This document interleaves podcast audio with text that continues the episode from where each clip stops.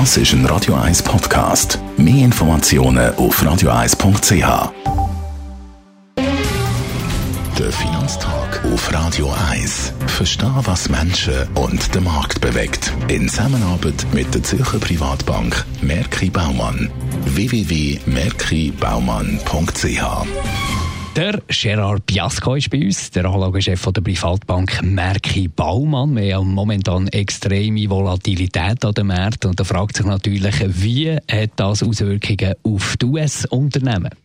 Ja, es ist wieder mal wichtig, äh, mit all der Volatilität von der Aktie, dass man auf das fokussiert, was ja fundamental ist, was das Wichtigste ist. Und man kauft Aktien, weil, sie unter, weil die Unternehmen eben Gewinn machen. Und man will natürlich, dass sie mehr Gewinn machen. Und jetzt ist wirklich mal ein Update nötig zu den Unternehmensgewinnen. Also zuerst mal zu den USA.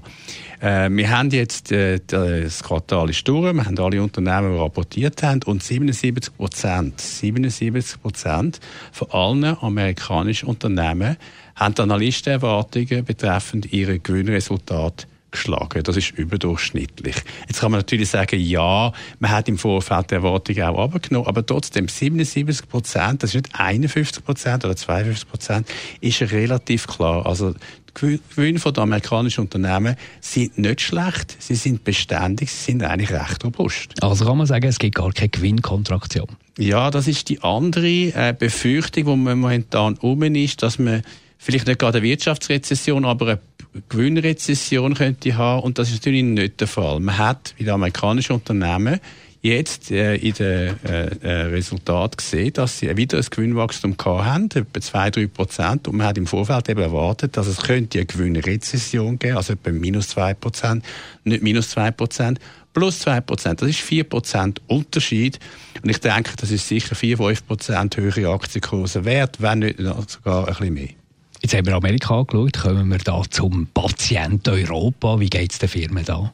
Ja, da ist natürlich die Situation schwieriger, weil im Gegensatz zu Amerika haben wir in Europa ganz viel schlechtere Wirtschaftszahlen gesehen seit Monaten und natürlich auch äh, mehr exportorientiert, mehr handelsgefährdet, handelsorientiert und von dort her äh, in Europa muss man schon äh, sagen, ist die Situation ein bisschen anders als in Amerika. Wie sieht es aus mit dem Resultat?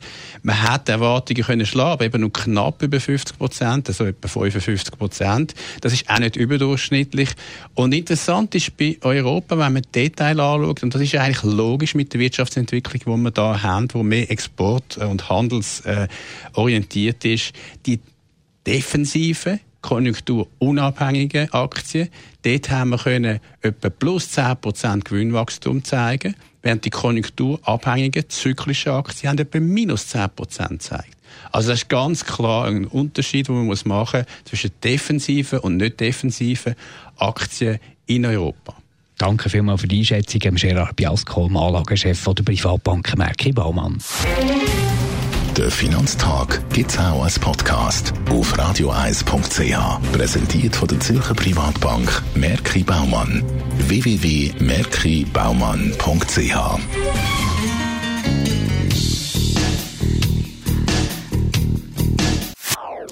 Das ist ein Radio 1 Podcast. Mehr Informationen auf radioeis.ch.